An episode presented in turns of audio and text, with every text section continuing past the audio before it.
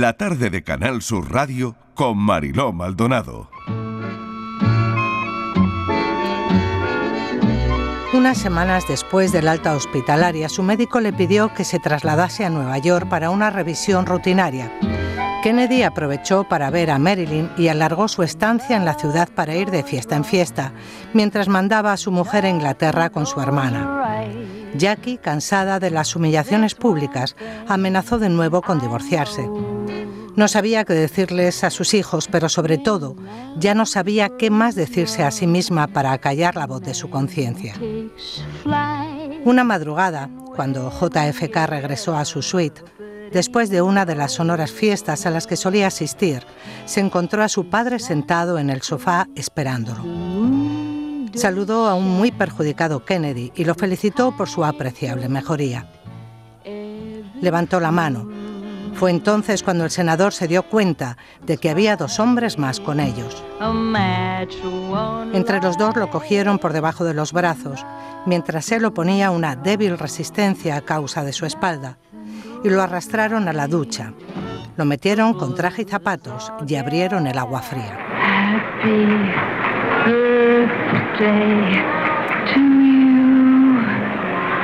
Happy birthday to you. Happy birthday, Mr. President. Happy birthday to you.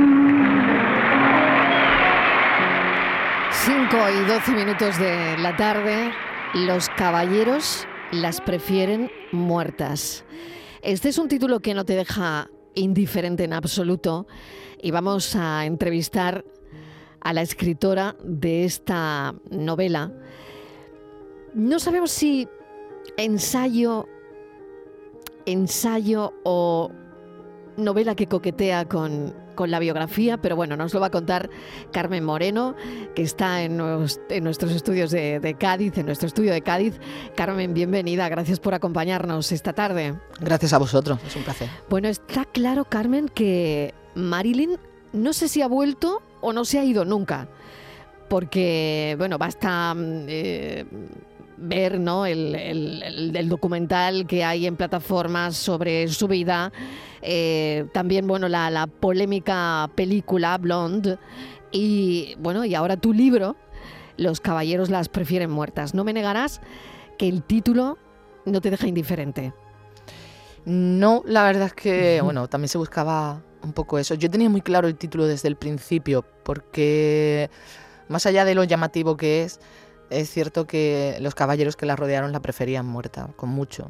Y, uh -huh. y era una reivindicación también de, de, cómo Marilyn, siendo la mujer que era, merecía estar muy, muy viva. Uh -huh.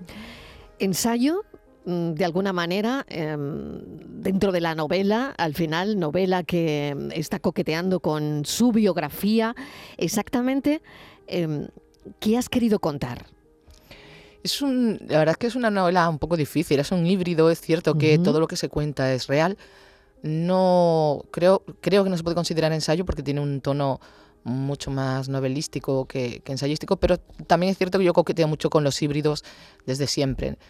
Y, y hombre, yo diría que es una novela que juega o que, o que guiña muy cerquita a, precisamente a eso, ¿no? A, al ensayo, pero no, no llega a ser ensayo, no hay, no hay datos, eh, cómo se hacen los ensayos, no hay una metodología ensayística, hay más una, una querencia de narración que, que, es lo que a mí me mueve, aunque uh -huh. también eh, me gusta mucho el ensayo, pero es, es, otra cosa. Pero de alguna manera, Carmen, a ti te interesaba escribir, eh, como bien decías, ¿no? Había muchos hombres que la preferían no rubia, sino muerta, ¿no? Por lo tanto, eh, tú te centras bastante, ¿no? En, en, los hombres que rodean la vida de Marilyn, ¿no? Me, me centro totalmente porque, uh -huh. si te das cuenta, eh, la historia nos, nos, ha hecho ser muy conscientes y como, como tener muy claro que Marilyn era una rubia tonta. De ahí no pasaba. ¿no? Y, y, es muy injusto porque eso lo han dicho muchos hombres de uh -huh. ella. Y yo quería darle la vuelta y mirar a los hombres que decían eso. Y cuando te das la vuelta y miras quién dice eso, eh, normalmente quien intenta desprestigiar a otra persona es porque tiene el desprestigio ya marcado en la espalda. Y eso es lo que le pasa a estos hombres, ¿no? A los hombres que se, que se han encargado de que nos llegara una imagen distorsionada de ella, eh, merecían una revisión a la baja, no al alza, como se ha hecho durante eh, tantos años. ¿no? JFK es el gran salvador del mundo. Eh, Frank Sinatra eh, es un ídolo y, bueno, es casi intocable. ¿no? Y cuando metes un... o, Arthur Miller, el, gran premio Nobel, que solo hizo cosas bonitas. Bueno, pues no, no es verdad, no, no, no todos fueron así. Y es más, quienes hicieron cosas bonitas normalmente han sido marcados y estigmatizados como Marlon Brando. Entonces, a mí me interesaba mucho, me interesa mucho la, la impudicia del poder y, me interesa mucho el cinismo de, de, los caballeros. ¿No, te ha pasado nunca o no, has vivido nunca entrar en unos grandes almacenes eh, y que el guarda de seguridad se te pega a la espalda o veas a un chico o una chica joven que no van vestidos como se considera adecuado en los grandes almacenes y se le pega al guardia de seguridad a la espalda. Y hay una señora que has visto que ha robado y va abrigo con, abrigo de pieles y no pasa nada. Pues eso es un poco, ¿no? Es Em, no todo el mundo que va en chancla tiene por qué ser un delincuente, no todo el mundo que va con corbata tiene por qué ser eh, un, señor respetable. Carmen, nos han hecho em, tener una visión de Marilyn como la que tenemos, ¿no? Pero me parece muy interesante mm, bueno, pues todo lo que investigas al final en el libro a través de estos hombres, porque, claro, conforme vas leyendo, vas descubriendo que los drogadictos eran ellos, que los alcohólicos eran ellos, que mm, los ninfómanos eran ellos, que mm, jugaban con las mujeres, que las veían como objetos y bueno, y en, y en, ese punto, y en ese punto ya no importa nada, ¿no? Lo que le pase a una mujer que pasa una noche contigo, por ejemplo, ¿no? Claro, eh, nadie va a negar que Marilyn bebía o que, eh, sí, que tomaba barbitúricos. Por supuesto que tomaba barbitúricos. Pero que ellos también lo hacían, ¿no? Efectivamente. Pero eh, realmente los que lo llevaban a la máxima expresión eran ellos. Y no solo eso, sino que Marilyn se ocupó mucho de, de, cuidar a los suyos, ¿no? Sammy, Sam Lewis, Sammy Lewis Jr., perdona, em, bueno, le dijeron que si, que si tenía eh, una relación con, em, con la actriz, eh, como una actriz blanca, eh, le sacarían un ojo y terminó tuerto. Peter Lawford, em, bueno, cayó en desgracia cuando ya no era, em, y era el cuñado de Kennedy, estamos hablando del cuñado de Kennedy, pero cayó en desgracia cuando ya no era necesario y, no tenía ningún problema, era una serie de, de gente que sigue existiendo. Yo me fijo mucho en Donald Trump y pues, eh, eh, forma parte de eso. Y, son personas que no, que no valoran ni respetan la vida de los demás, no, no son seres humanos, ¿no? son, son más bien carroñeros, carroñeros que no tienen ningún problema en, en devorar Claro, como en el caso de Joey Di Mayo, por ejemplo, ¿no? Joey Di Mayo, que me gustaría detenerme ahora mismo en esa, en esa figura italiano que vivía con su madre y que pensó que cuando se casara con Marilyn ella lo iba a dejar todo, ¿no? Para, para dedicarse a su casa, a sus labores y a ser madre, ¿no? Eh, sí, sí. Él, a él lo describes como un gran manipulador, ¿no? Sí, em, era, un, era un hombre bruto, ¿no? Eh, no mm, igual que los otros tenían una maldad refinada, este eh, era un hombre bruto, un, bueno, un italiano sin estudios que todavía vivía con su madre, dedicado al, al deporte, no le interesaba absolutamente nada el arte, ni, pero ya no el arte, sino ninguna expresión humana, ¿no? Él, él era un hombre solitario y no bebía, no era adicto a la Coca-Cola pero mm, sí, sí, sí que, quería eh, él se casó con, con, Marilyn para convertirla de nuevo en Norma Jean, ¿no? Y creo que no se dio cuenta de que ya el proceso no, no, era reversible. Pero mm, era un gran manipulador bruto. Se le veía, yo creo que se le veía venir, ¿no? Y el resto no, el resto eh, no se le veía venir. No se le veía venir tanto. Mm, piensa que luego Jody Mayo se mantiene en la sombra de Marilyn toda la vida. Toda la vida él sigue esperando que Marilyn cambie, que vuelva a sus brazos, porque él, eh, que, es Dios, eh, sabe la verdad y sabe que Marilyn eh, al final es una pobre mujer que necesita del cuidado de un hombre como él. Y entonces es muy, muy, muy, chocante. Vamos a darle un repasito a Kennedy, que yo creo que también se lo merece, ¿no? Eh, que en este, en este libro también aparece, porque claro, hay una cosa mmm, muy curiosa, ¿no? Mmm, Carmen escribe, Carmen Moreno escribe sobre los hombres que rodearon a Marilyn, eh, porque para entender también su muerte, y me parece muy interesante esto y de ahí, ¿no? El, el título del libro, claro, hay que, hay que ver, ¿no? cuáles fueron sus relaciones, ¿no? Ella fue una mujer extraordinariamente inteligente, pero también extraordinariamente confiada, ¿no? Eh, a ella eso de probablemente creer en el ser humano le costó mucho. Le costó mucho a lo largo de su vida y quién sabe si le costó la vida, ¿no? Sí, sí, sí, sí, le costó precisamente la vida, como tú bien dices. Eh, pero... O sea, ¿tú crees que la mataron?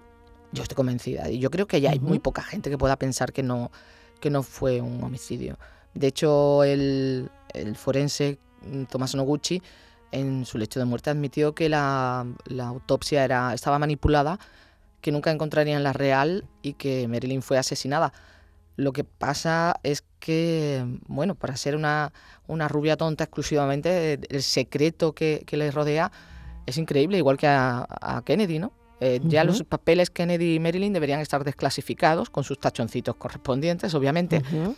pero igual que se ha desclasificado el caso Allende y, bueno, y se ha publicado que la CIA estaba detrás de, del golpe de Estado, eh, estos ya se deberían haber desclasificados y, y, no se ha hecho ni con el presidente ni con, ni con ella. Uh -huh. por, por algo será. ¿Cómo era el segundo mejor presidente de Estados Unidos? O por lo menos eso sigue creyendo todo el mundo, ¿no? O ese sigue siendo el titular, ¿no? Kennedy fue ese segundo mejor presidente de Estados Unidos, ¿no? Sí, pues fue un no sé si fue mejor como presidente que como persona. Eh, el gran logro de Kennedy... ¿Tú crees que como persona era lo peor? Mm, no, lo, lo, peor era su padre, sin duda, pero uh -huh. él estaba muy cerquita uh -huh. y al fin y al cabo era un Kennedy.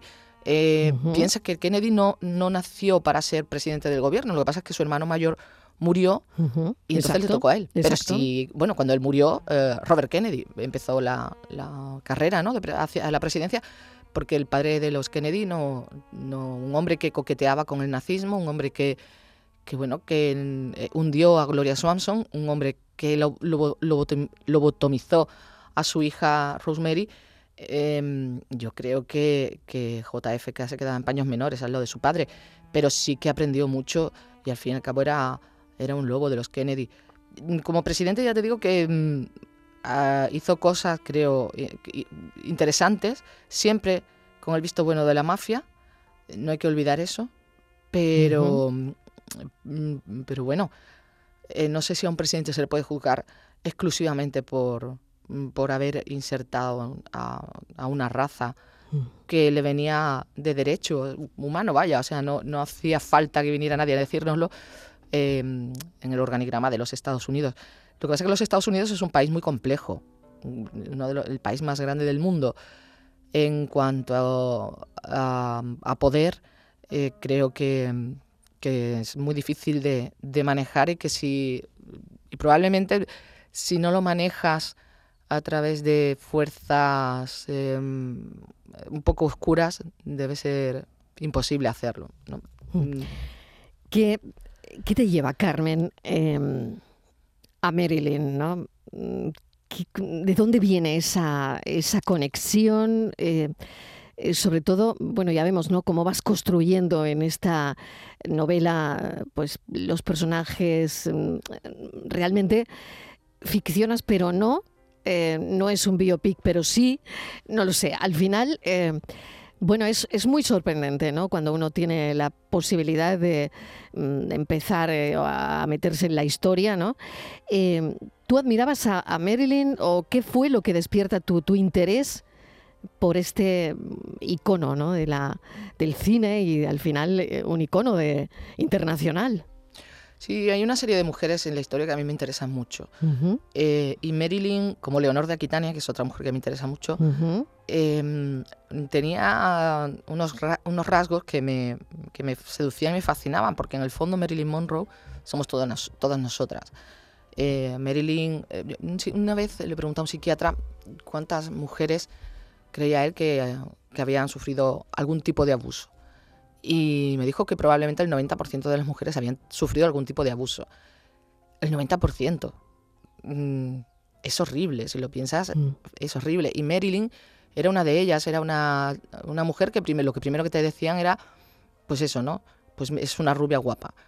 Y en aquel momento, es verdad que, que ya los estudios empezaban a no, a, no construir estrellas, grandes estrellas, como, como lo hacían antes, pero en aquel momento coincidía con Catherine Hepburn, con Lauren Bacall. Todas estas mujeres eh, merecían el mayor de los respetos. Y en cambio ella no. Y no entendía por qué ella no.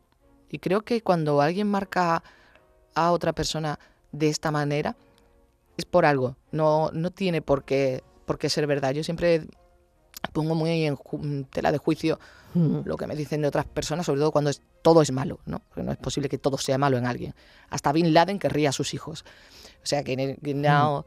Y entonces empecé a, ver sus películas de otra manera, empecé a, leer, a, informarme un poco más de, cómo, de cómo era ella a través de, documentales, de, y te das cuenta de, que lo que hay detrás y empiezas a ver a hombres a su alrededor, ¿no? Siempre, siempre sale rodeada de algún hombre, siempre hay un hombre cerca, su abogado, su psiquiatra, su... da igual, siempre hay un hombre cerca. Y ahí empiezas a tener un poco de conciencia de que esa mujer no se mueve libremente por el mundo. Mm. Hay algo en ella misterioso que, que hace que los hombres necesiten controlarla y tenerla muy cerca, atarla muy, muy, muy cortito. Y ahí ya sí que se, se desata la locura Marilyn. Ya es como, ¿qué, ¿pero qué pasa con esta mujer? ¿Cómo puede ser la mujer más importante de Estados Unidos eh, eclipsando a Jackie Kennedy? ¿no? ¿Qué ocurría? ¿Cómo una mujer eh, como ella podía ser la mujer que todos deseaban en el mundo? O sea, que no estamos hablando de que la desearan en Cincinnati, no, no. Eh, era la mujer más deseada del mundo. Y ahí sí que sí que había un montón de preguntas que, que, yo me hacía y que nadie, a pesar de leer muchas biografías, muchos libros, nadie me contestaba. Y bueno, lo quise contestar yo. Diez años. Diez años. Diez años has tardado en, bueno, en compilar todo, en, o no sé si en decidirte a lanzarle, a lanzar lo que ya tenías, Carmen, no lo sé. Pero eh, has estado estudiando diez años, recogiendo eh, testimonios diez años, visionando películas, documentales. Bueno, no sé si ahora mismo eres la persona que más sabe de Marilyn en este país, ¿eh? Pues no, no lo sé, no sé. Es verdad que antes de, la novela ya había escrito artículos para, para Cambio 16 o para otras revistas que había escrito un poemario, en qué parte del poemario se dedicaba a Marilyn, que bueno, que había escrito una, un ensayo sobre poetas suicidas y ahí estaba también Marilyn. No sé, no sé si soy la persona que más sabe de Marilyn, sé que sé, soy consciente de que sé mucho de Marilyn, pero bueno, no me atrevería a decir que soy la que más sabe, porque bueno, siempre, siempre hay alguien que sabe más que tú. Pero son 10 años eh, de la, la, última etapa, quiero decir, que cuando yo conozco a Marilyn Monroe soy muy pequeñita. Y empiezo a verla y empiezo a seguirla y empiezo a... Lo primero es coleccionar eh, fotos eh, hasta, hasta ahora, ¿no? hasta el lanzamiento del libro, pero 10 años donde yo soy consciente de que quiero contar la historia de, de Marilyn y que quiero responder a todas las preguntas que te he dicho son 10 años de, preparación. Mm, el libro luego eh, llegó a, manos de Miguel Ángel Matellanes, que era el primero que yo quería que leyese el libro, y, la, construcción del libro también fue bastante difícil. Pero los 10 años han sido unos 10 años... Yo recuerdo tener que salir de viaje y tener a mi mujer diciéndome, eh, pero ¿quieres apagar el ordenador? Y yo, un momento, un momento, que está a punto de terminar de ver el documental ahora mismo. es que me quedan 10 minutos. Eh, y era YouTube, quiero decir que tampoco, que podía ser engancharte, pero, claro. pero no lo podía dejar. ¿no? Pues te agradezco, Carmen, eh, esta charla tan interesante sobre la vida de Marilyn, sobre lo que pudo pasar, sobre, al final, pues no sé, el mensaje eh, que dejas o que depositas con, este libro es que hay muchas mujeres que también se pueden ver en una situación muy parecida, ¿no? Sí, sí, sí, ya te digo que yo creo que todas somos Marilyn, de una manera u otra. Em, todas hemos pasado por ahí, todas, algunas siguen pasando Y, y yo creo que lo que no se debe seguir consintiendo es que la historia de las mujeres la escriban exclusivamente los hombres. Yo no estoy en contra de los hombres, ni muchísimo menos, me parecería una estupidez muy grande, porque tengo un padre y dos hermanos, o sea que no, todo lo contrario, pero sí que creo que, que hay que plantar cara a la manipulación patriarcal que se hace de, de la historia de las mujeres, de la historia en general, pero de las mujeres mucho más, y que hay que reivindicar a todas las mujeres que, que nos han permitido a ti y a mí, Mariló, hoy estar mm. hablando. Sin duda. Te agradezco enormemente esta charla, esta visita, el título del libro, mm, que ahí queda eso, Los caballeros las prefieren muertas. Carmen Moreno, gracias, un saludo. Un saludo.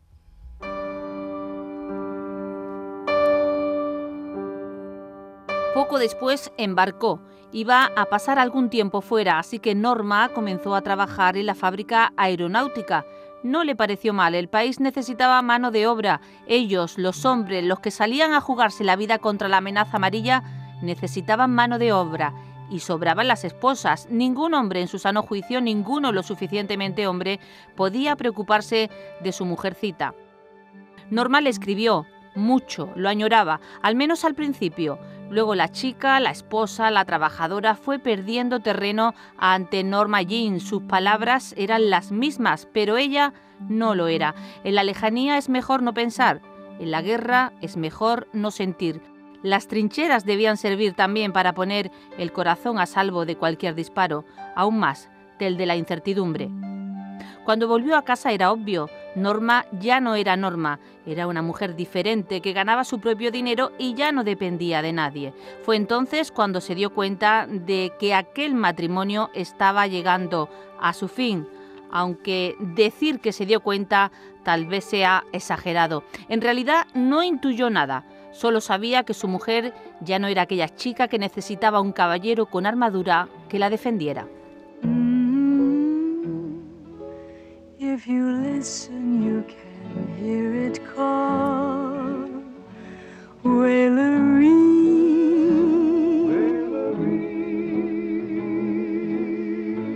There is a river called the River of No Return.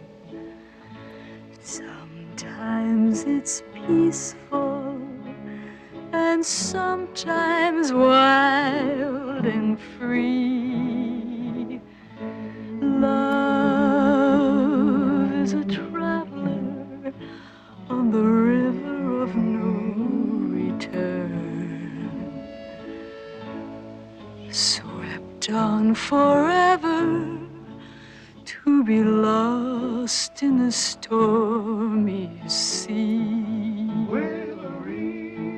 La tarde de Canal Sur Radio con Mariló Maldonado. También en nuestra app y en canalsur.es.